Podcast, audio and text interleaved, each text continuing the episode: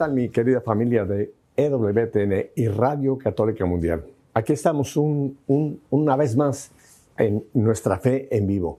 Y nos vamos a ir rápidamente hasta la isla de Puerto Rico, donde tengo por primera vez con nosotros a Irán Díaz. Irán, gracias por estar con nosotros aquí en EWTN, Radio Católica Mundial y todas las afiliadas que están con nosotros. Muchísimas gracias, Pepe, y un privilegio y un honor compartir con la gran familia de EWTN y Católica Radio Mundial. Un abrazo a todos ustedes. Ajá. Oye, Irán, eh, hace un poquito antes de que entráramos al aire, tú me comentabas que hoy fue un día un, poco complicado, ¿verdad? En cuanto eh, la electricidad, tu carro, etcétera. O sea que parece que el diablo quiere meter la cola en, en lo que esta parte de, de, de, EWTN quieren este día lanzar, ¿verdad? Yo creo que hay un mensaje de fe, hay un mensaje de esperanza para las personas que se puedan beneficiar de este testimonio. Y, he sentido eh, las dificultades de poder lograr y concretizar la entrevista. Le comentaba a la producción que eh, durante perdí, el carro. Eh, el carro literal se, se, se, calentó y hubo pérdida en el motor este, por una algo que ocurrió en detalle y donde íbamos a grabar originalmente el servicio de energía eléctrica del mediodía está fuera de servicio sin internet, así que tuvimos otra precaución para movernos a otro sitio, así que estamos llegando, algo bonito, algo bueno, Dios quiere algo grande a través de nuestra envío. O sea, déjame, déjame, déjame solamente para que la gente se dé cuenta cómo cuando de repente el diablo quiere meter la cola a la mente. Primero fue el, el auto tuyo y después el lugar donde se iba a hacer esta entrevista tampoco tenía electricidad. O sea que hubo dos, dos situaciones ahí impredecibles, ¿no? Sí, claro que sí. Y, habíamos hecho ya la prueba anteriormente, así que sabemos que el lugar estaba... ¿Sí? Pero nada, seguimos hacia adelante con Dios, seguimos hacia adelante. así es, Irán. Bueno, Irán, antes de que hablemos del trabajo que tú haces para el reino de Dios, cuéntanos un poquito para que la gente te conozca. ¿Quién es Irán Díaz? Irán Díaz es un joven padre de tres hermosos hijos, trabajador. Eh, estuve trabajando previamente eh, en el servicio público por ocho años. Eh, actualmente trabajo para, para, la iglesia y, en el ministerio que, estamos llevando a cabo a través de producciones católicas. Y, también trabajé, estuve cuatro años como en una posición que se llama concejal, lo que en Puerto Rico se conoce como legislador municipal, en, en Estados Unidos como concejal de la ciudad capital eh, por cuatro años a, tiempo parcial, este, como parte del proceso. Y soy un apasionado de, la vida y, de llevar estos nuevos métodos al Dores, eh, presentar a Cristo de una manera diferente. Y, en ese trayecto, pues, hemos llegado donde hemos llegado. Ajá. Bueno, pero, pero ya, ya, ya, te fuiste muy rápidamente. Yo siempre tengo que ir un poquito con la máquina del tiempo atrás eh, para que tú hayas llegado a donde estás en este momento eh, ¿Cuál es tu, camino de fe? Cuéntame un poquito de tu familia, de tu papá, de tu mamá, en fin, cuántos hermanos fueron y cómo fue que la fe entró en esa familia. Pues claro que sí, somos tres hermanos y, en mi casa una bendición que yo siempre tuve fue que eh, aunque siempre todos los domingos asistíamos a la celebración eucarística, eso, eso, fue lo más consistente en mi juventud no necesariamente estábamos tan activos eh, en, la pastoral de la iglesia, pero es hasta los 18 años, gracias a que mis padres siempre todos los domingos íbamos a misa, pero a mis 18 años eh, conozco, entro a trabajar como en, la catequesis de la confirmación de mi parroquia, eh, interactuar con la pastoral y conozco la historia de Padre Pío yo había pasado mi proceso de universidad, este proceso con ¿verdad? los profesores, eh, algunos de ellos que fueron hasta masones, eh, que venden ideas contrarias a la iglesia y, generan dudas en, el estudiantado. Y yo decía, Señor, pero eh, estos planteamientos fuertes que se dan a nivel de educación, pero de repente conozco la historia de Padre Pío, conozco la historia de la devoción a la Divina Misericordia en ese trayecto, en ese camino eh, y valida mucho del proceso de fe en mi familia. Y, entonces ahí fue como ese proceso de empezar a profundizar un poquito más eh, dentro del ambiente de, lo que es la iglesia. Pero sí tuvimos una vida muy familiar, eh, gracias a Dios, que, todos los domingos siempre le agradezco ese proceso de, no haber fallado los domingos, porque sin eso no hubiera llegado a, ese, a ese evento de fe. Claro, claro. Pero déjame, déjame una pregunta eh, que te quiero hacer aquí. O sea que dentro de lo que puede ser la formación dentro de un ambiente católico, también puede haber corrientes que nos presentan situaciones que no son, que no son las correctas, que nos están llevando a desviaciones, ¿no? Y en el caso de que tú me mencionas, tú encuentras por fin que el Padre Pío puede ser para ti como un faro, como una luz que te dice, por ahí es el camino. Así es. Eh, así, así fue. Es testimonio Primero porque eh, eh, yo tenía la, oportunidad de interactuar con sacerdotes, pero conocer la historia de, este fraile capuchino, sacerdote estigmatizado, con todos los testimonios que estaban a su alrededor, yo decía, espérate, esto rompe los esquemas de lo que yo siempre pensé era la iglesia. Eh, de qué, qué, es esto que está ocurriendo, qué es esto de que se habla de bilocación, se habla se habla de, sanación. Eh, un sacerdote que muere en el 1968, que, no han pasado ni 100 años. O sea, ¿qué está pasando aquí que yo no conozco? Y, mientras más investigué, eh, este, más, eh, más me enamoraba.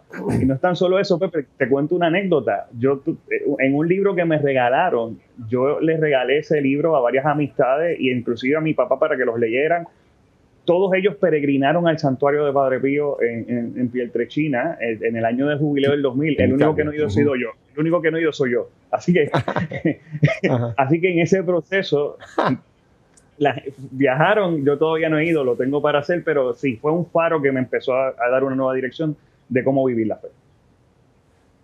Ajá. Y, y, déjame volver al punto este que creo que es muy interesante. ¿Qué fue lo que a ti más te impactó o te hizo ver que había algo importantísimo en, la vida de este hombre, el Padre Pío, para que, para que tú dijeras, por ahí es que tengo yo que ir caminando?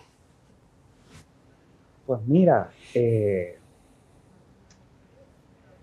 los testimonios que leía sobre, sobre tanto las sanaciones, las confesiones, ¿verdad? Que una vez la gente se confesaba, cómo, cómo llevaban ese proceso de conversión y, yo tuve ese, al vivirlo de manera más consciente, yo decía, espérate, esto es real, esto, esto no es un cuento, esto no es una anécdota, esto no, no es una historia, esto, esto trasciende. Y, y, no tan solo eso, lo leía con una pasión y a la gente que me encontraba vivía con esa misma pasión y los testimonios siguen ocurriendo y ver esa verdad ya era distinto a lo que me presentaban los profesores universitarios, ya era distinto a lo que me presentaban personas escépticas, porque esto que estaba viviendo era real. Y entonces, ante esa realidad, uno, se, uno se lanza. Es como lanzar esa ciega, es como tirarse un paracaídas. Pero sabía que había, había algo que, que, llamaba, y, y, por ahí comenzó, de ahí, de esa devoción, ¿verdad?, a, a abrir nuevos caminos. Ajá. No, y en cierta forma para, algunas personas pues fue eh, un, un, momento casi impensable, ¿no? Que el Padre Pío podía casi leer la mente de las gentes antes de que hablaran de sus pecados o de su situación de vida. O sea que esa, esa misma ya situación abría una puerta de que esto era algo de Dios, ¿no? La vida de este hombre y lo que este hombre predicaba, que era simplemente Cristo, pero un Cristo céntrico, era, era ya algo importante que cambió la vida de, cientos de personas, sino, yo no sé cuántos, pero miles de personas, ¿verdad? Eh, y entrando en esa devoción, luego conozco también sobre la historia de Santa Faustina, y yo creo que yo siempre lo combino a ambos. Ah. Con la historia de la Divina Misericordia y la historia de la devoción. Y entonces todo comienza eh, leyendo también, yo decía, pero ¿de dónde sale tanto amor y tanta misericordia? Y recuerdo, Pepe, yo participaba en varios congresos universitarios y en actividades y, me acuerdo haber leído el testimonio de la oración de las 3 de la tarde, que si uno pedía, que si uno pedía eh, a las 3 y era voluntad de Dios, pues se le manifestaba. Y te cuento que me encontraba en un viaje estudiantil, eh, estaba en África del Sur y estaba en un, yo estaba viajando stand-by. Eh, yo hacía, estaba haciendo turno para poder montarme en el avión para poder regresar a, Puerto Rico. Resulta que todos los vuelos estaban llenos. Y ya el grupo que había salido antes de nosotros, yo hacía el turno número 120, más o menos. Y me acuerdo, me acuerdo, me acuerdo de, de, haber hecho, de, de, un compañero me, haber hecho la oración y dije, bueno, señor, eh, dice, vi que eran las 3 de la tarde Así que saco, saco mi estampa con, la, con la oración y digo, bueno, La hice y dije, bueno, señor, está muy difícil porque hay 120 personas para que me vaya yo y se vaya mi grupo de amistades. Y yo sé que tú dices que esto, es posible, pero esto está complicado. Yo poniéndole condiciones al Señor. Pepe, resulta que cuando termino la oración, llega uno de los compañeros estudiantes a donde está a mí y dice, mira, que nos vamos todos. ¿Y cuántos se van? ¿Cómo que se van? No, no, recojan sus maletas que nos vamos a montar en el avión. En Johannesburgo, que está bastante, estaba bastante lejos. Y pero, pero ¿cómo que todo? Sí, es que hablamos con el gerente de otra aerolínea que tiene el mismo vuelo para el mismo destino, el avión va vacío y el gerente convalidó todos los boletos aéreos. Y ahí fue donde yo dije, esto es serio, esto es serio. y así fue como comenzó esa, esa, esa eh, mi, historia con, con, la devoción y yo dije, no, eh, por ahí empecé a trabajar con la bendición que Dios me ha dado, que hoy pertenezco al, al Comité Arquidiocesano de, de la Divina Misericordia en la Arquidiócesis de San Juan, y trabajamos para la primera fiesta arquidiocesana eh, de, la, de, la, fiesta de la Divina Misericordia que se celebró en la arquidiócesis de San Juan de Puerto Rico. Ya llevamos 10 años para la gloria de Dios, así que de ese momento a, poder trabajar este, a, esta realización, eh, ver la obra de Dios manifestándose. Oye, chico, yo soy, yo soy muy preguntón. Tú, tú me vas a ir conociendo un poquito. Eh, ¿qué, hacía, ¿Qué hacía un boricua en Sudáfrica? ¿Qué estabas haciendo tú allá? Pues mira, yo participaba de una asociación, eh, se, iniciales era, se llamaba IESEC, eh, Asociación Internacional de Estudiantes en Ciencias Económicas y Comerciales, que fomentaban el mm. intercambio, el intercambio de estudiantes, pero era un programa manejado todo por estudiantes, experiencias, prácticas internacionales de su primera experiencia de empleo. Y ese año todos los países se reunían, la, conferencia internacional se reunía en Durban, eh, en Durban, África del Sur. Así que cuando te digo el testimonio del aeropuerto, mi hotel estaba a, ocho horas de camino, así que tampoco teníamos. Así que el milagro es más grande todavía porque no teníamos hotel en, en, Johannesburg. y mira, a veces hago preguntas que a la gente le parecen un poco tontas, pero un puertorriqueño en, Durban podía comer la comida de Durban o tenía un, terrible anhelo de volver a, comer arroz con gandules, etcétera, toda la comida puertorriqueña que es tan rica. Pues mira, sí, no, eh, se, podía comer, pero siempre se añora la comida, la comida de casa, es correcto. muy bien, muy bien. Bueno, entonces volvemos otra vez, ya te ubicamos nuevamente en Puerto Rico. En Puerto Rico, entonces, ¿cuál, cuál fue tu encuentro, aparte de esta experiencia con el Padre Pío, aparte de esta experiencia con la Divina Misericordia, con Sor Faustina, pero cuál fue tu encuentro con el Señor? ¿Dónde tú realmente encuentras al Señor en tu vida? ¿Qué es lo que hoy día la iglesia nos pide que cada uno nos hagamos un poco de, de, este, de esta reflexión? Pues, te, te, hago te cuento el testimonio. Yo estaba, tal vez por eso es que fue a través de un evento, fue a través de eventos. Previo al año 2000, la iglesia, en, en aras de celebrar en aquel jubileo, celebró un trido, el año de Dios Padre, el año de Jesucristo y el año del Espíritu Santo. Yo nunca había ido a un evento de iglesia. Y entonces, pero ya tenía la inquietud, ¿verdad? Este, eh, fui en aquel momento fui con, con, con, con mi novia y y recuerdo haber ido al año de la clausura, una actividad de iglesia. Espérame, espérame, Te, te, detengo ahí, te detengo ahí. Ya, ya, pusiste un punto que me interesa muchísimo también. Eh, tengo un encuentro y voy con mi novia. O sea, tenías una novia. Correcto. ¿Qué era para ti una novia? No, no, eh, eh, era una relación de noviazgo, una relación seria, una persona, ¿verdad? Te puedo decir que, a través de ese noviazgo encuentro, te profundizo mi encuentro con Cristo. Porque ella venía de una familia donde, donde sí participaban de, de, las actividades de, iglesia, de las actividades de eventos de iglesia. ¿Cómo, cómo se conocieron? ¿Cómo se llama ella? Ana, se llama Ana. Y entonces este, estaba en la, nos conocimos en la universidad, estaba en la misma organización. Ajá, y, Y, entonces, cuando me llevo a la actividad de clausura del año del Espíritu Santo, Pepe, te puede sonar como una sencillez. Allí había más de 50 mil, 60 mil personas, yo era el último en el estadio, el último. Yo estaba en la entrada del estadio, la tarima estaba lejísimo, yo, yo era el último en el estadio. Y Pepe, ¿Qué, evento era ese? A ver, descríbeme, el evento para, que la gente nos pueda ubicar. ¿Qué era eso? En, aquel momento este evento era el año del cierre, eh, eh, el año de la apertura del Espíritu Santo. Era un año que se le iba a dedicar al Espíritu Santo previo al jubileo del 2000. Okay. Y, entonces eh, se congregaba la feligresía en ese acto celebrativo. Resulta que yo era, nuevamente como te dije, era el último. Yo fui porque iba acompañando a, mi novia en aquel momento, o sea, no, no, era porque me invitaron y fui. Y yo estaba en el portón de salida, ya casi. Me impactó cuando desde la tarima el señor cardenal eh, bendecía el fuego y todo el estadio empezaron a pasar a través de antorchas, todas las velas del estadio se empezaron a encender. Y aquello a mí me, impactó de tal manera que yo en mi ímpetu juvenil dije, el año que viene yo por lo menos quiero trabajar, aunque sea con una antorcha. Y yo me emocioné, ¿verdad? Y seguía. Mm.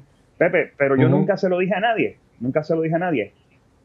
Cierra el año del Espíritu Santo, van a ser el año de apertura de Jesucristo y me contactan. Y entonces mi parroquia dice, mira, este evento del año de la apertura de Jesucristo va a ser en, el municipio, en el pueblo donde yo residía, en Guaynabo. Y me dicen, necesitamos jóvenes que trabajen con las antorchas. Y yo dije, yo, yo mm. quiero ir, yo quiero ir. Recuerdo, recuerdo que yo estaba emocionado porque pasó un año, Pepe, yo nunca se lo había mencionado a nadie. Cuando fuimos al día del ensayo de la actividad, resulta que me eh, eh, es en un estadio y yo me encontraba en el center field del estadio. Y eh, pusieron a los que íbamos a trabajar con antorchas y se acerca un sacerdote que viene donde y me, levanta del piso y me dice, acompáñame, le pide a dos más que, continuemos y cuando vamos caminando, seguimos acercándonos más en la tarima y caminando, caminando hacia la tarima, él de repente, ya frente a la tarima, me dice, le dijo a los otros jóvenes, ustedes dos se quedan aquí, me dice, mañana en la misa va a haber una antorcha que va a estar en la tarima. Necesitamos que un joven ponga la antorcha la, eh, que está en la tarima y se la pase al resto de los jóvenes que van a estar en el público. Así que mañana tú vas a estar en la tarima con nosotros. Mm. Así que lo que me impresionó hace un año atrás, que yo, que yo digo, el Señor me sacó de la parte de atrás, vivir esa experiencia. Yo dije, mi relación con el Espíritu Santo, y ahí llegó ese encuentro con el Espíritu Santo y decir, bueno, esto yo nunca se lo había contado a nadie, el Espíritu Santo definitivamente conoce la interioridad de cada corazón y, es ahí donde tomo la decisión de lanzarme a ser catequista, de confirmación y empiezo a vivir una vida más activa dentro de lo que es la pastoral de la iglesia. Mira, mira cómo, cómo de verdad eh, un evento que en, en, algún momento piensa uno que, bueno, fue simplemente estuve ahí, después volví para allá, tiene ya que, que, ver cómo Dios trabaja, ¿no? En, en formas eh, que a veces no podemos comprender y cómo todo esto te fue llevando ya a ti para ya más adelante hacer un compromiso de, de tu, de tu vida, de, entregar no solamente tu vida personal, sino también eh, servir a la iglesia en donde Dios te quiera contar, ¿no? Cuéntame, ese evento, ese evento fue en dónde fue? Ese evento de tanta gente que me contaste primero. El, primer evento fue en San Juan, en, cerca de lo que se conoce como la Universidad del Sagrado Corazón. El segundo evento fue en la ciudad de Guaynabo, en, la ciudad de Guaynabo, en el área metropolitana de, San Juan, de, San Juan, ah, ok, ok. Después, pues, después de, después de ese proceso, Pepe, te cuento que comienzo a, trabajar más activamente con lo que es la Jornada Mundial de la Juventud, eh, con la pastoral juvenil eh, en mi parroquia y empiezo a trabajar ese, proceso y ayudar a que jóvenes tengan la experiencia de vivir lo que es una Jornada Mundial de la Juventud. De ahí voy, eh, de, ahí entonces en ese proceso comenzamos a, tuve, he tenido el privilegio de poder participar eh, en lo que es son las distintas jornadas y también a nivel de la Arquidiócesis de San Juan participar fue el, sínodo arquidiocesano, el último sínodo arquidiocesano que se, relació, eh, se llevó a cabo en, el 2005-2006.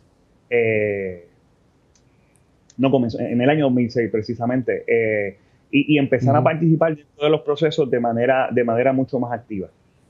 Es, es en una jornada mundial de la juventud que comienza eh, especialmente en Madrid, que entonces se recibo ese, esa primera inquietud. Eh, eh, ¿Estuviste en Madrid? Estuve en Madrid. ¿Estuviste tú en Madrid? Estuve en Madrid. Te digo porque yo tuve, yo tuve también el privilegio de poder estar transmitiendo para WTN esta Jornada Mundial de la Juventud en, Madrid. Así que, mira, estuvimos, nos, nos cruzamos por ahí en algún momento y, nunca, nos, nunca nos dimos cuenta de lo importante que fue. Oye, te, digo una cosa, ¿te acuerdas tú de esa Jornada Mundial de Madrid? Hacía un calor horrendo, ¿te acuerdas? ¿Te no, no, del calor que hacía en Madrid? Sí, a, nosotros nos tomaba desde nuestro punto, sí. mucha gente, y mucha gente de Madrid dijo, esto es horrible, cómo vienen tantos jóvenes para acá, cómo vienen, esto va a ser un relajo, va a ser, un, va a ser un, aquí un, un, tiempo horrible para Madrid. Y sin embargo, como, como fueron pasando los días, ¿te acuerdas en Madrid? La gente que se quedó en Madrid, aún, aún que se va, en Madrid se va todo el mundo en agosto, se va todo el mundo de agosto, ¿no? ¿Te acuerdas cómo la gente salía por las puertas, por los balcones, a, a traer agua, a dar, a dar un saludo a la juventud? Y tú sabes que nunca hubo un solo evento negativo en Madrid en todos esos días que pasó la juventud en Madrid. ¿Te acuerdas de aquello? Eh, eso es así. Inclusive cuando caminábamos hacia, hacia Cuatro Vientos, hacia el aeropuerto, la gente nos, eh, por el calor, ah, nos sacaba agua desde los apartamentos para, para, poder enfriarnos y nos ofrecía agua, nos ofrecía agua en el camino por la calor. Y todos muy, ah, bien agradecidos. Fue una experiencia bien bonita. Ah, me, has traído un montón de recuerdos que tenía yo un poquito almacenados por ahí. ¿Te acuerdas ya en Cuatro Vientos, ya la última jornada, cuando iba a ser la jornada, aquella tormenta que nos cayó en, Cuatro Vientos? ¿Tú te acuerdas de aquello? Que iluminaban el cielo. Y, la reacción de los jóvenes, levantarse y, decir, no nos vamos. Y, si el, y el Papa, ver al Papa mojándose con el viento y la sí, el Santo Padre Benedicto cuando, cuando estaba eh, eh, el viento dándole y, los, jóvenes se levantaron y empezaron a, mantenerse firmes en oración. Y, después ese silencio. hubo un momento de ese, tuvo, hubo, un momento porque nosotros teníamos un, un eh, teníamos un lugar, estábamos empapados también, pero hubo un momento en que me recuerdo que habían dicho que quizá le iban a pedir al Papa Benedicto que se fuera, porque era tanta la, el, agua que estaba cayendo que le podía caer encima, ¿no? Y el Papa Benedicto dijo aquella frase que para mí ha sido una, una frase eh, importantísima. Si ellos no se van, yo no me voy y me quedo aquí. Y se quedó. Y tuvimos aquella adoración al Santísimo. Qué cosa, qué momento tan hermoso fue ese de Cuatro Vientos. Así que mira cómo me, trajiste, me trajiste recuerdos de que hacía tiempo que no, no venían a mi mente. Y, otra cosa impresionante es cuando todo el mundo decía el Padre Nuestro, no importa el idioma, todos decíamos el amén a la misma, a la misma. Eh, eh, impresionante ah, escucharlo y, sentir su unidad. Eso, eso fue bellísimo. Ajá. Pues, pues Pepe, en ese final, en esa misa ya por la mañana, cuando Benedicto, eh, el Papa hace el envío, el envío. Yo, yo estaba nuevamente, estaba nuevamente en la parte eh, de atrás, eh, de, bueno, había ya sobre dos millones de jóvenes en aquella actividad, y pero yo sentí ese como si me estuvieran hablando. Y, y ahí es donde más se sacude el corazón, en esa misa de envío, ya al final, cuando él manda eh, a, los jóvenes a regresar a sus países y, y, ¿verdad? y, y les da su bendición, es ahí donde nace esta inquietud que me lleva al, trabajo de ahora. Yo decía, pero, pero yo, esto que siento, siento como esta responsabilidad. Pero en aquel momento mm. pensé que este, decía, bueno, tal vez eh, eh, son ideas mías, no, no, es algo serio. Este, y no, no es hasta que en Brasil valida, ya, ¿verdad? Tengo la oportunidad de acompañar a otra delegación de la arquidiócesis en, en Brasil, en Río de Janeiro, el Papa saca, hay un documento que se le entrega a los jóvenes peregrinos de, la jornada y hablaba sobre cómo evangelizar a través de la cultura. Evangelizar a través del las actividades y el entretenimiento y, leía de que Dios puede entrar a la vida de muchas personas a, eh, través de acontecimientos y encuentros, pero a través de eventos. Y me acordó aquel evento que te conté inicialmente, donde Dios, ¿verdad?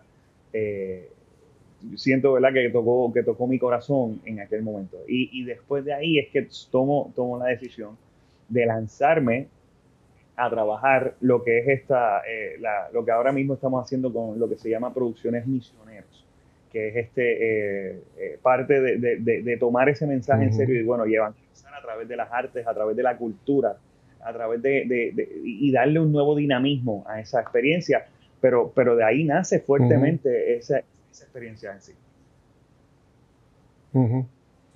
O sea que, para ti también hubo una conexión entre eh, lo que acabamos de hablar de, Madrid y después ya con Papa eh, Francisco Río de Janeiro, es donde ya viene claramente, dices, no, esto es lo que el Señor quiere para mí, ¿no? Como estas jornadas mundiales de la juventud, fíjate, han sido tan importantes, han traído vocaciones a la iglesia, han traído realmente ministerios a la iglesia. Y mucha gente piensa que las jornadas mundiales de la juventud son como un tipo de, de, un poco de festividad, que uno va para allá y la pasa bien y regresa, ¿no? Pero como Dios, desde que Juan Pablo II fue el que tuvo la brillantísima idea, ¿no? De hacer esta convocación de las, de las jornadas, esto ha traído a la iglesia un, un, como, un, como una corriente, ¿no? De, de vocación y, y, de, y, de, gracia para la iglesia en, en el en sentido pleno, ¿no? Así que yo creo que las jornadas tienen que ser realmente algo que todavía esperemos que sigan haciendo parte de lo que es la vida de la iglesia. ¿No te parece, Gen? Claro, claro que sí. De hecho, yo creo que eh, parte de, la experiencia y viviendo lo que es la espiritualidad de la corresponsabilidad, donde todo lo que uno recibe es un don, participar de un evento de ese nivel es un regalo de Dios, es un don de Dios. Y entonces, ¿qué tú, es como la parábola de los talentos ¿Qué tú haces ahora con, estos dones que recibiste, con estos talentos que Dios nos está dando? Exacto. entonces ahí genera una inquietud en mi corazón y decir, ¿y ahora qué yo hago con tanto amor y con tanto don? Para cómo yo lo, cana ah, cómo, lo canalizo. Te, tuve que, te tengo que decir, Pepe, que tuve que buscar dirección espiritual para poder canalizar eh, ese sentimiento, esa inquietud que, nació con, con, Benedicto. Y poco a poco Dios fue eh, dándole forma cuando de repente tengo al Papa Francisco diciendo hagan lío eh, eh, y, ya cuando tuve la, experiencia de ir a, tuve la gracia de ir a Polonia y también a Panamá. Así que acompañando a, las distintas delegaciones y yo decía ya son cuatro o sea Dios está manifestándose tú me ganas tú me ganas en dos tú me ganas. Yo no estuve ni en Polonia ni en Panamá. Así que bueno tenemos que ir a un brevísimo corte, así que quédese con nosotros porque tenemos ahora vamos a hablar de todo ese ministerio que Dios ha puesto en nuestro hermano invitado esta tarde. Volvemos en un par de minutos.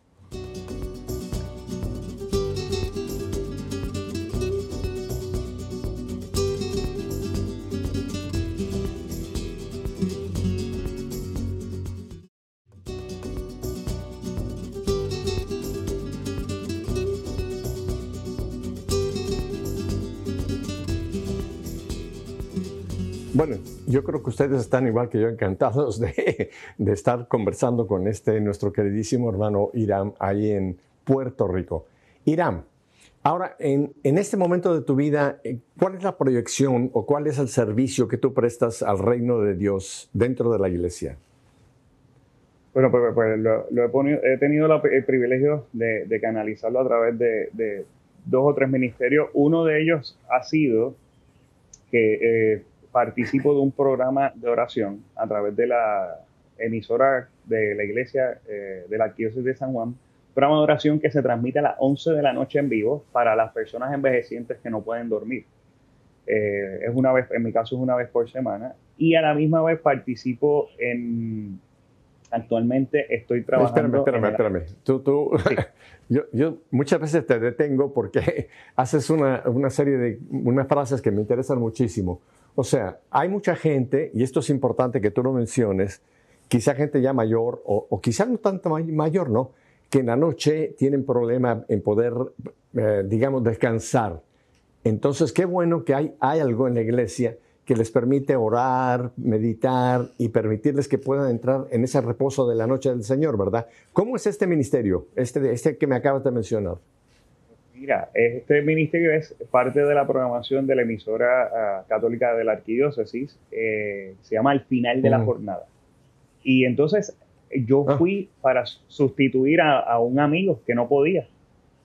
Y entonces eh, acompañándolo me quedé y, de ahí entonces este, me llevo más de 10 años y, la gente llama y pide oración y para nuestra sorpresa hay muchos envejecientes y, más durante este proceso de tanto de pandemia y antes de la pandemia este, que, llaman pidiendo oración por sus familiares y los locutores que lo hacen completamente gratis, es un ministerio completamente gratuito, pues entonces atienden a las personas, oran por las distintas necesidades y, canalizan este, las distintas peticiones de, oración.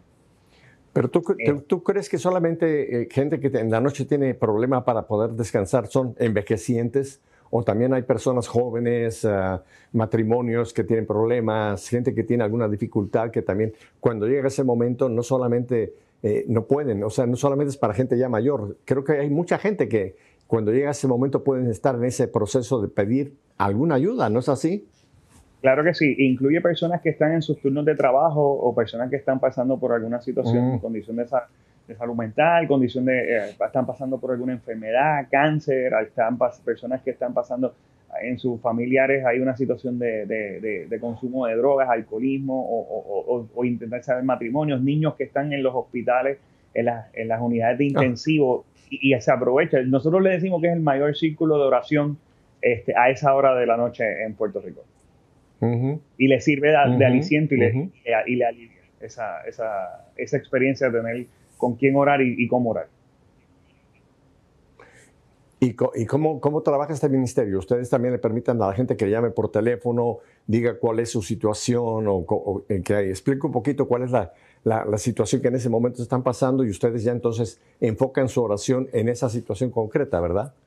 Es correcto, nosotros ubicamos a los, hay una primera parte, eh, el primer segmento es oración y luego de entonces poner las intenciones y, y la primera parte de oración a través de, tanto de lectura de salmos como de oración, se, dan los, se abren los teléfonos eh, para que las personas llamen mm. y por cada intención, este, entonces es bien interesante porque todas las personas se unen. Dice, mira, estoy hablando por la intención de la señora Rivera que nos llamó previamente y entonces se envían saludos y entonces estamos orando por usted y se crea una, una fraternidad muy especial, muy bonita.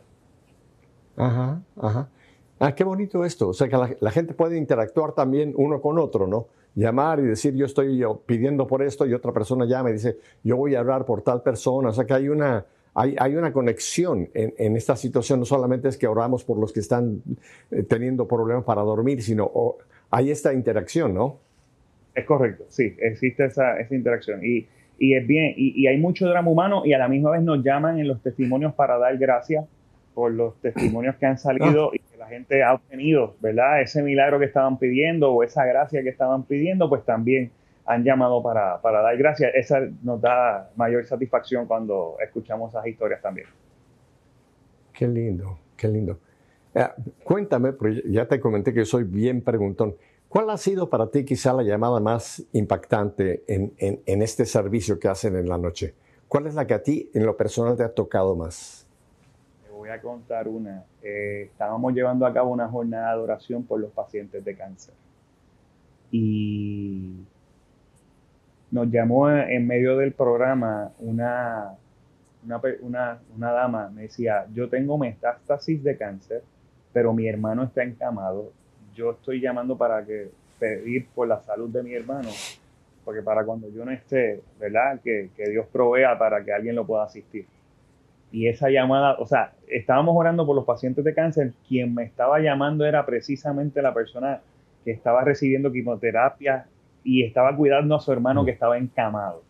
El drama humano que viven muchas personas, si uno, uno tiene que mirar su periferia, a su alrededor, pero ese drama humano, ese corazón de sentir la compañía a través de las ondas, de, las ondas radiales, pero no te puedo negar, Pepe, que esa llamada nunca la he olvidado porque me, me traspasó el corazón eh, porque estábamos precisamente orando por su situación, pero ella estaba pidiendo no por ella, estaba pidiendo por, su familia. Personas también... Creo que, creo que tú estás abriendo una, una, una puerta importantísima a mucha gente que dice, yo no sé cómo ayudar a otra persona, ¿no? Lo que dice Mateo 25, ¿no? Estuve enfermo y me visitaste. Entonces yo creo que una llamada de teléfono, un, un, contacto humano de eso puede ser, como dijo el Señor, a mí lo hiciste en uno de mis pequeños, ¿no? Qué importante es tener este contacto humano y no simplemente quedarnos en pensar que alguien otro lo está haciendo. Todos estamos llamados a ser un instrumento del Señor, ¿no te parece? Claro que sí. Todos tienen algo que aportar. No importa su condición, no importa su situación, todos pueden prestarle sus manos al Señor y poder servir y poder llevar su mensaje de esperanza y su mensaje de evangelio. Es posible, lo hemos vivido, lo he visto eh, bien personalmente a través de este ministerio y, es una de las mayores satisfacciones de las cuales nos hemos llevado. ¿Y, en qué otra forma estás proyectando también tu, servicio a la iglesia?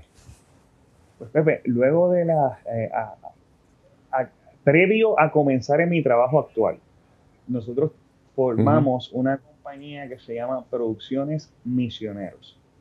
Producciones Misioneros es una, es una empresa eh, que busca generar eventos que provoquen el encuentro con el Cristo vivo.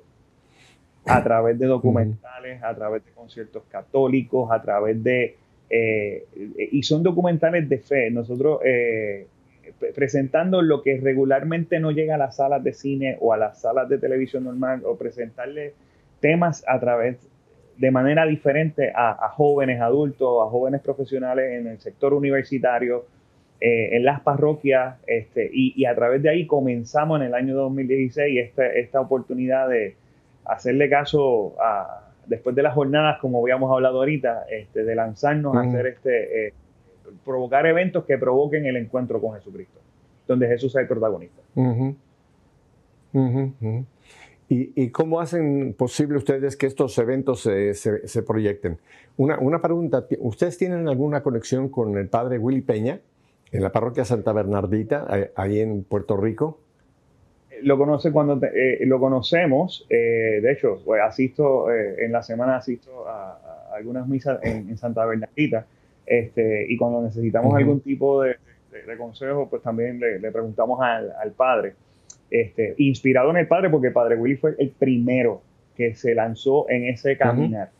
Ahora somos también este, eh, jóvenes que nos lanzamos en este tipo de, experiencia. Te cuento, por ejemplo, hay un documental que de, un joven periodista católico que fue a Irak a, a entrevistar a los católicos cristianos que huían de ISIS. Y entonces nosotros creamos un mm. taller junto a una universidad en Puerto Rico, periodismo, eh, de periodismo, cómo el periodismo católico, a través del periodismo católico, se le da visibilidad a, otros temas, ¿verdad? Al estudiantado. Y, este joven lo, lo, traímos de Barcelona, se llama, eh, eh, el documental se llama Guardianes de la Fe, de Jaume Vives Vives. Y mm. fue, fue, espectacular ver los jóvenes cómo, cómo ellos veían, o sea, toman el periodismo católico y cómo traerlo, eh, traer la perspectiva de los hermanos cristianos, decir, mira, eh, en, Puerto Rico usted tiene accesible una iglesia a, menos de dos o tres millas de, su hogar, o alguna capilla. Hermanos tuvieron que salir corriendo en medio de la noche porque eh, sin saber para dónde se dirigían. Y presentar ese, esos eventos tanto a nivel de parroquia como a nivel de, de, dentro con el sector universitario eh, fue una experiencia muy muy buena. Eh, trajimos eh, también conciertos católicos. El primero lo hicimos gratis lo hicimos en conjunto con, con, la pastoral juvenil y la pastoral de la familia que fue junto al cantante mexicano Martín Valverde. Y llevar entonces conciertos a una cantante también conocida católica bien conocida a Atenas este, traerla también.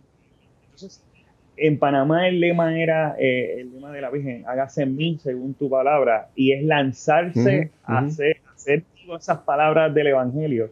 Pepe, nosotros muchos de estos eventos los comenzamos con cero recursos, en un acto de fe después de mucha oración, con cero recursos, y ver en el camino cómo Dios va abriendo puertas como de repente de un evento que eh, nosotros hicimos un evento que esperábamos 300 personas a llegar a 700 personas, a 1000 personas, a 2000 personas. O sea, es ver, la, gracia de Dios actuar y, decir, bueno, vamos hacia adelante. sabes que cada evento, pues con sus respectivos desafíos. Eh, creo que estás, tocando un punto muy importante porque hay muchas eh, partes en, la iglesia que han pensado que por la pandemia tenemos que quedarnos un poquito callados. O sea, hay que, hay que entender la parte médica, o sea, hay que respetar lo que son las directrices que nos puede plantear la, la, medicina, ¿no? Las eh, autoridades médicas. Pero yo creo que no podemos quedarnos callados. Yo creo que es el momento, como tú lo estás diciendo, de pensar creativamente cómo podemos nosotros seguir anunciando al reino de Dios. Hay, una frase para mí que es tan importante en mi propia vida. Hay de mí si no evangelizo. Hay de mí si no evangelizo. Y hay mucha gente que piensa que hay de mí si no evangelizo es porque si no voy a una esquina a, dar una cita bíblica o no voy a una parroquia, no. Hay que ser creativos ¿Qué, tienes en mente tú para, para, Puerto Rico y qué crees que nos puedes sugerir? ¿Cómo podemos, a pesar de todas estas, eh, limitaciones que tenemos, seguir anunciando el reino de Dios? Mira, Pepe, comparte una anécdota de una actividad que hicimos virtual que, que traía esa, esa, esa, eso mismo que nos presenta.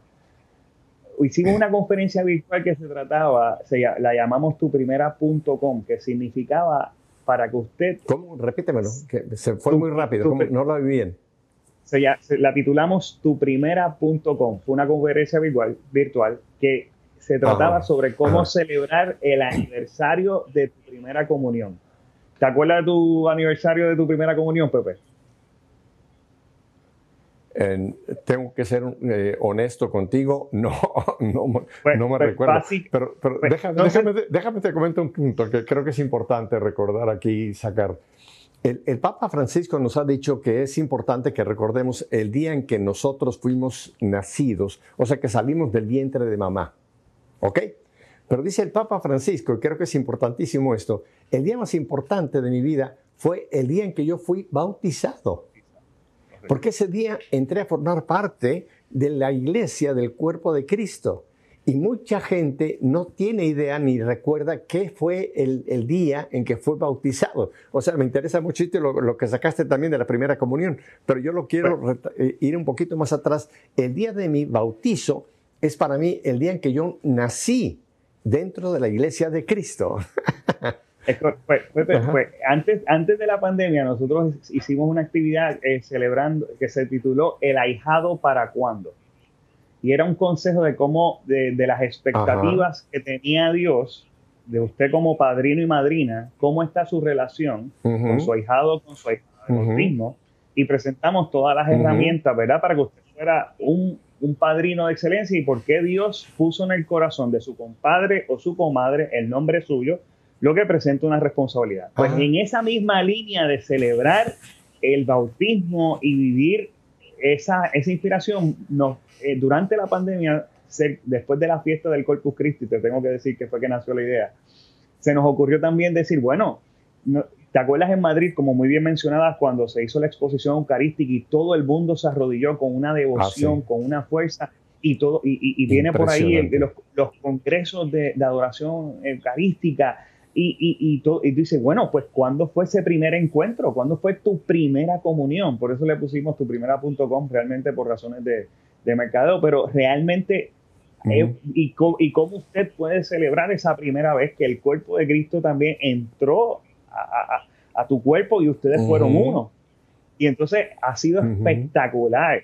tuvimos sobre más de 7000 reproducciones en esa conferencia virtual. Wow. Este, eh, para nuestra sorpresa, ha sido, ha sido la, la, la conferencia y se, transmitió también por radio. Y entonces, mucha gente es ver lo mismo, pero presentarlo de manera diferente.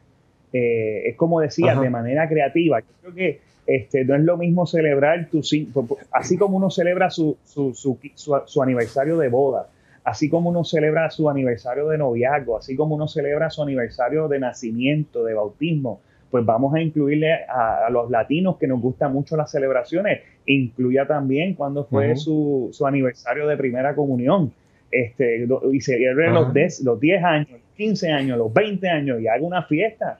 Este, y, entonces, con actividades de ese mismo estilo, pues eh, Dios nos ha ido llevando a llevar el mensaje de manera con nuevos métodos, nuevos aldores y nuevas formas. Ajá. Mira, eh, yo, yo, yo, yo, soy virtual, o sea, yo pertenezco a la Iglesia Católica Apostólica eh, y pertenezco también a la Iglesia Bizantina, eh, al rito melquita. Es interesante que en, en, la liturgia bizantina, cuando se hace el, bautismo, se dan los tres sacramentos al mismo tiempo. Se da el agua, se da la comunión y se da el aceite. O sea, se dan los tres ritos a un mismo momento, ¿no? Y es interesantísimo porque entonces, porque esos son los tres momentos de iniciación. En, la iglesia romana los tenemos separados, ¿no? El bautismo, después viene eh, la confirmación, después viene la comunión. Pero es interesante que en toda la iglesia oriental y, en las iglesias ortodoxas se dan al mismo momento. Y me parece que eso sería importantísimo que algún día quizá la iglesia latina pensara en unirlos otra vez a ese momento, ¿no? Porque son los tres momentos, el bautizo, la confirmación, la comunión y la, comunión al mismo momento. Pero me interesa mucho lo que tú acabas de decir. Ahora, vuelvo otra vez. ¿Cuál es el compromiso? Porque me interesa mucho a ti como latino.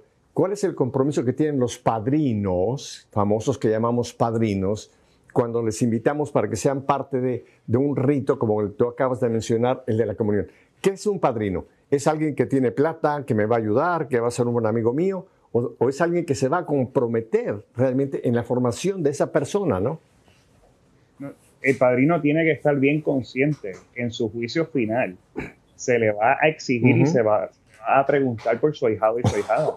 Oh, chico, ahí, ahí, tocaste, una palabra, ahí tocaste una palabra que también a mucha gente le da mucho temor, ¿no? En su juicio final. Porque Pero una hay verdad. gente que piensa que el juicio final, eso es, el juicio final ya, eso ya es, eh, eso es eh, doctrina antigua de la iglesia. No, en su juicio final tendremos que dar cuenta de todo lo que pasó en nuestra vida. Así que qué bueno que lo acabas de tocar. Y, y, y contar, y contar con un ahijado de bautismo o un ahijado, una hijada de bautismo o de confirmación es un regalo del cielo. un regalo del cielo, es un don. No importa las razones por las cuales usted que nos está viendo fue seleccionado o seleccionada. Así que si usted está consciente de que, es, de que su ahijado y su ahijada es un regalo de Dios, pues entonces hay que mirar a través de otros lentes lo que es la responsabilidad. ¿Cómo está la relación de, ese, joven con ese ahijado con, Dios en estos momentos? ¿Está orando usted por, por su ahijado o su ahijada? Eh, usted está, eh, si, si, lo tiene cerca, eh, usted está orando por los que fueron sus padrinos o madrinas en estos momentos y, y, es parte de empezar a pensar y, mirar nuevamente. Eh, ese, el Papa nos llama mucho, el Papa llama a, vivir, a, vivir la memoria, a hacer memoria en nuestra vida, ¿verdad? Me, me has preguntado eh, cuándo encuentros, pero es que en esos momentos del bautismo, en ese momento de la comunión, en ese momento de, en esa parte sacramental, es bien importante sea un encuentro grande el acto sagrado de, de, lo que es la presencia de, Dios a través del sacramento del autismo y esa responsabilidad en nuestras actividades buscamos darle una nueva óptica para que a través de esa experiencia encamines bien tus, acciones de ahí un futuro. Eh, mi razón, por ejemplo, de haber participado en la Jornada Mundial de la Juventud en Brasil, eh, perdón, en Polonia, fue porque yo fui con mi ahijada, yo no iba a ir. Pero yo le dije a mi hijada, eh, que cumplía 14, 15 años de edad, y decía, en aquel momento, bueno, te gustaría ir. Wait a minute, te detengo acá. esto, esto nunca lo había yo oído tampoco. O sea, tú fuiste a una jornada para acompañar a una ahijada tuya. que, esto, es, esto es lindísimo lo que me estás contando. ¿eh? yo nunca lo había oído. Así que fuiste para acompañarla a su jornada. No, ella, yo le digo la idea y seis meses después me dice, padrino, tengo, eh, me dice, ya tengo 600 dólares. Y yo le digo, pues qué bueno, 600 ah. dólares de qué. Y me dice, no, pero tú no me dijiste que íbamos para la Jornada Mundial de la Juventud en Polonia. Ah. Y yo hice, anda. y tuve que ponerme a trabajar. sí, porque lo bueno, algo que tratamos de... ¿Cuánto te costó el viaje?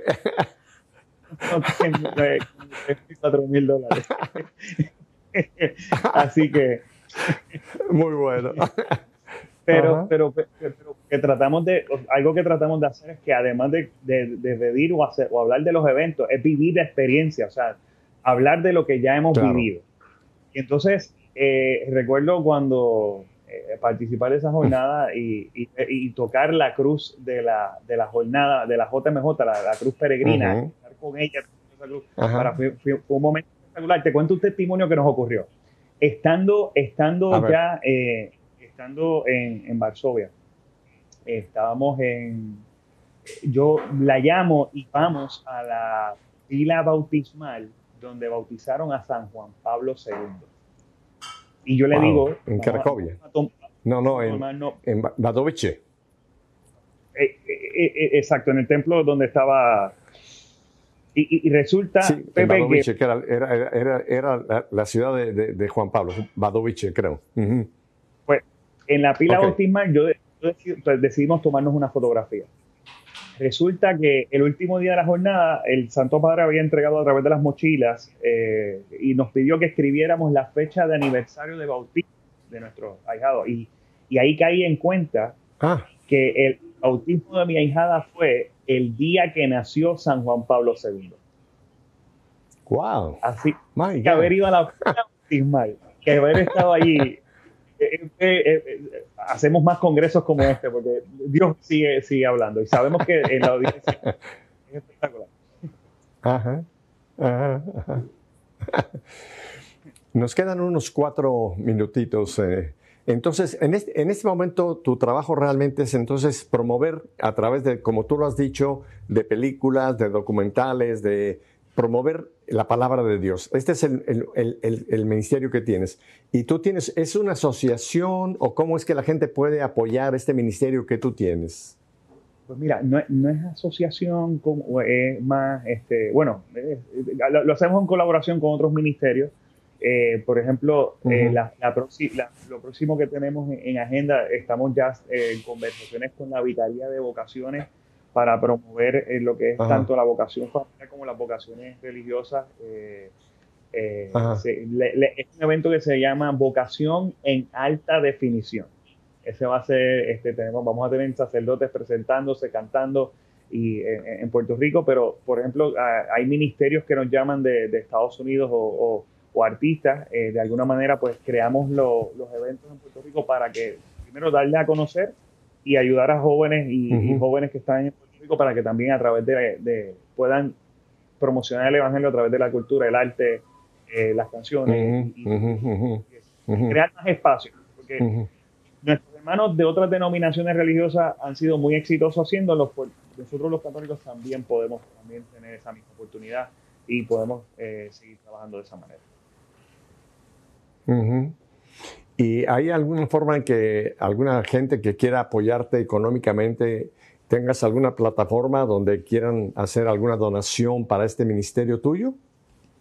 Eh, bueno, nos pueden escribir a través de eh, producciones, eh, a través de la página de Facebook de Producciones Misioneros. Se pueden hacer, nos pueden, se pueden estar contactando con nosotros para poder brindarle la información. La, espérame, la página se llama, ¿cómo se llama la página? producciones Misioneros. Producciones Misioneros. Apúntenla a Producciones Misioneros. Ok. Y de, entonces, cuando una persona entra ahí, ¿qué, va, qué puede hacer? Eh, tanto en los comentarios o, en el inbox nos puede escribir, ¿verdad?, de, su intención para, para, realizar la ayuda o el donativo o el espacio. Hemos recibido esta información de, de, otros ministerios que están disponibles fuera de, fuera de Puerto Rico para, y nosotros nos estaríamos comunicando directamente con, con ellos para canalizar la ayuda. Así que estamos ya, lo que estamos canalizando ya nuestros eventos del 2022 para, para que puedan entonces trabajar. ¿Qué, qué, eventos tienes ya rápidamente, eh, eh, ya en proyección? ¿Cuáles son los últimos eventos que ya tienen en vista al frente? Mira, estamos trabajando, eh, queremos trabajar un, un, congreso sobre la trata humana. La estamos preparando. Este, hay muchos documentos que están relacionados que están tocando el tema y el Papa ha sido muy insistente en, ha hecho unos señalamientos bien interesantes que nos han llamado la, atención y, tenemos de modelo Santa Vaquita que, eh, y hay muchos ministerios de iglesia que están haciendo un trabajo callado pero muy consistente en esa línea. tenemos el Congreso en alta de, eh, vocación en alta definición eh, y el concierto llamado Alfa y Omega con la cantante Atenas que también ya estamos preparando. Y eso, y eso la gente dónde se puede conectar? Ahí mismo en la página, en, el, en este, en esta que nos has dado. En nuestra página de Facebook, exacto, en producciones, producciones Misioneros. Vamos a estar, estaremos dando más detalles, Mike. Bueno. Oye, Germán, he pasado un rato bien, bien lindo contigo. Creo que todo nuestro mundo se ha disfrutado de esta conversación que hemos tenido. Así que si Dios nos concede un poquito más de vida, en un futuro volveremos a estar en contacto contigo. ¿Te parece? Un privilegio, un honor inmerecido compartir con toda la audiencia de EWTN, con la gran familia Pepe Alonso, con Radio Católica Mundial. Así que muchísimas gracias. bueno, mi familia si Dios nos concede una semanita más de vida, una semanita más de vida, volveremos la próxima semana para seguir haciendo que nuestra fe, como lo hemos vivido, siga siendo nuestra fe en vivo. Hasta la próxima semana. Chao.